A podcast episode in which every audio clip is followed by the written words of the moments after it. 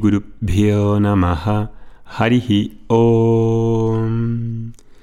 Bienvenidos a este podcast número 36 en el que hoy vamos a hablar ya del ritual de media mañana. Entonces hemos completado las dos primeras fases del día, la bata que va de 2 a 6 de la mañana y la de capa que va de 6 a 10. La primera bata es propicia para la meditación, la oración, la gratitud, la visualización es un momento de conexión contigo mismo, de inspiración, de aprendizaje.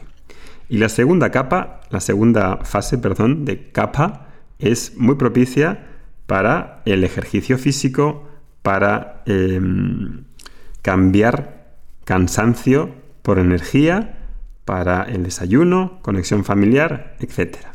Ahora vamos a ver la siguiente fase de media mañana, que va de 10 a 2, según el reloj ayurvédico que vimos en el podcast anterior.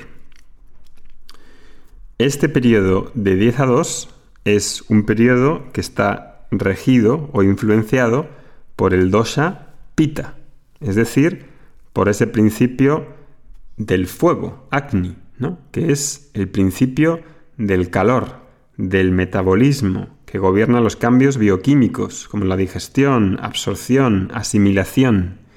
Cuando Pita está bien equilibrado, hay un favorecimiento de la inteligencia y el entendimiento. Y por eso este periodo de tiempo de 10 a 2 va a ser ideal para la planificación, para el trabajo, para la, para la ejecución de cosas. Es el momento del día para hacer, para trabajar, entonces me gustaría deciros varias cosas sobre cómo voy a poder trabajar mejor. Y aquí me gustaría hablaros de tres cosas. En ese periodo de 10 a 2, cómo puedo crear bloques de trabajo que me hagan ser más productivo. Dos, intervalos de descanso. Y tres, evitar el ruido tecnológico. Por último, el cuatro, que sería la hora del almuerzo. Entonces, vamos a empezar. En ese periodo de IZA 2 que empieza el trabajo, y no tiene que ser estricto, puede ser 9, en España serían de hecho las 9, por el horario solar que tenemos, de 9 a 1, más o menos, de 10 a 2, depende de la zona donde estás viviendo, es muy recomendable crear bloques de trabajo. Bloques de trabajo de unas dos horas aproximadamente, donde pueda concentrarme en áreas que son muy importantes. En esas horas que puedo ser muy productivo, tengo la mente y el cuerpo recargado, sobre todo si he conectado conmigo en las dos fases anteriores y he hecho esas actividades de conexión conmigo mismo, ejercicio, etc. Ahora es el momento de crear burbujas de concentración donde me aísle completamente y me dedique en exclusiva a una tarea, a una actividad, a un proyecto. Por ejemplo, quiero preparar una clase y me dedico solo a prepararla. No hago otras cosas más. No tengo encendido el móvil, no estoy conectado a Internet, no tomo llamadas, solo me dedico exclusivamente a crear un mundo, una burbuja en la que pueda trabajar de manera intensa y concentrada durante dos horas. Solo presto atención a ese proyecto. No quiero mezclar cosas, no quiero estar picando por aquí y por allá. Me quiero centrar en una sola cosa. En esas burbujas, que pueden durar dos horas aproximadamente, 90 minutos, mm, entre 90 minutos y dos horas, hago intervalos de descanso, porque no puedo trabajar de manera lineal, tipo así, siempre la misma intensidad, todo el día. No, eso no funciona. Se ha visto claramente en los modelos de gestión de productividad que trabajar linealmente siempre muchísimo te agota y te hace que baje la productividad y no puedas trabajar bien. Entonces cuando termino de trabajar un bloque, una burbuja, me tomo un descanso, 10-15 minutos, me recupero, puedo dar un paseo, puedo eh, darme un regalo, hacerme un regalo, puedo hacer una actividad de descanso. Y después continúo con otro bloque, con otra burbuja. El trabajo más productivo, más excelente se hace cuando estoy fresco, cuando estoy relajado, cuando me he revitalizado, no cuando estoy cansado y exhausto. Por eso las primeras horas de la mañana me han traído esa conexión y esa frescura. Ahora aquí se nota, se nota y puedo trabajar mucho más productivamente. Segundo, tercer tema, el ruido tecnológico. Este tema es fundamental y probablemente haga uno o dos podcasts más adelante, porque es uno de los temas más serios que tenemos hoy en el trabajo y no solo en el trabajo.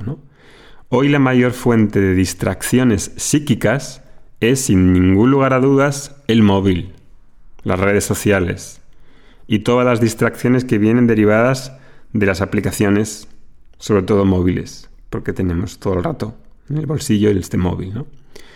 La tecnología no es un enemigo, precisamente yo estoy muy relacionado con la tecnología, mis trabajos pasados, no soy un enemigo de la tecnología si se sabe usar y sabes direccionarlo, porque en realidad es algo extraordinario pero cuando no hay maestría ni dirección, la tecnología puede convertirse en un problema.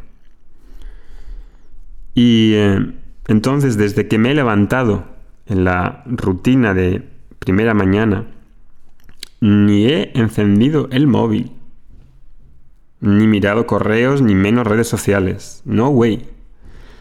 Las redes sociales y el móvil son la mayor fuente de baja productividad y de pérdida de energía en la forma de distracciones constantes psíquicas que pueda existir. No hay nada peor a nivel de la distracción y de la falta de enfoque.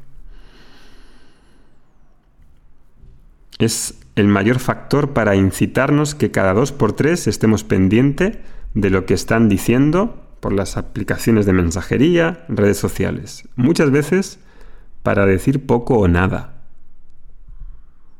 Entonces, ¿cómo vas a gestionar tu propio activo de concentración? La concentración y el talento, la fuerza de voluntad, todo esto son activos que han de cuidarse. ¿Cómo vas a generar en tu rutina diaria y cómo vas, cómo vas a generar hábitos para proteger esos activos? Necesitamos realmente parar esas distracciones.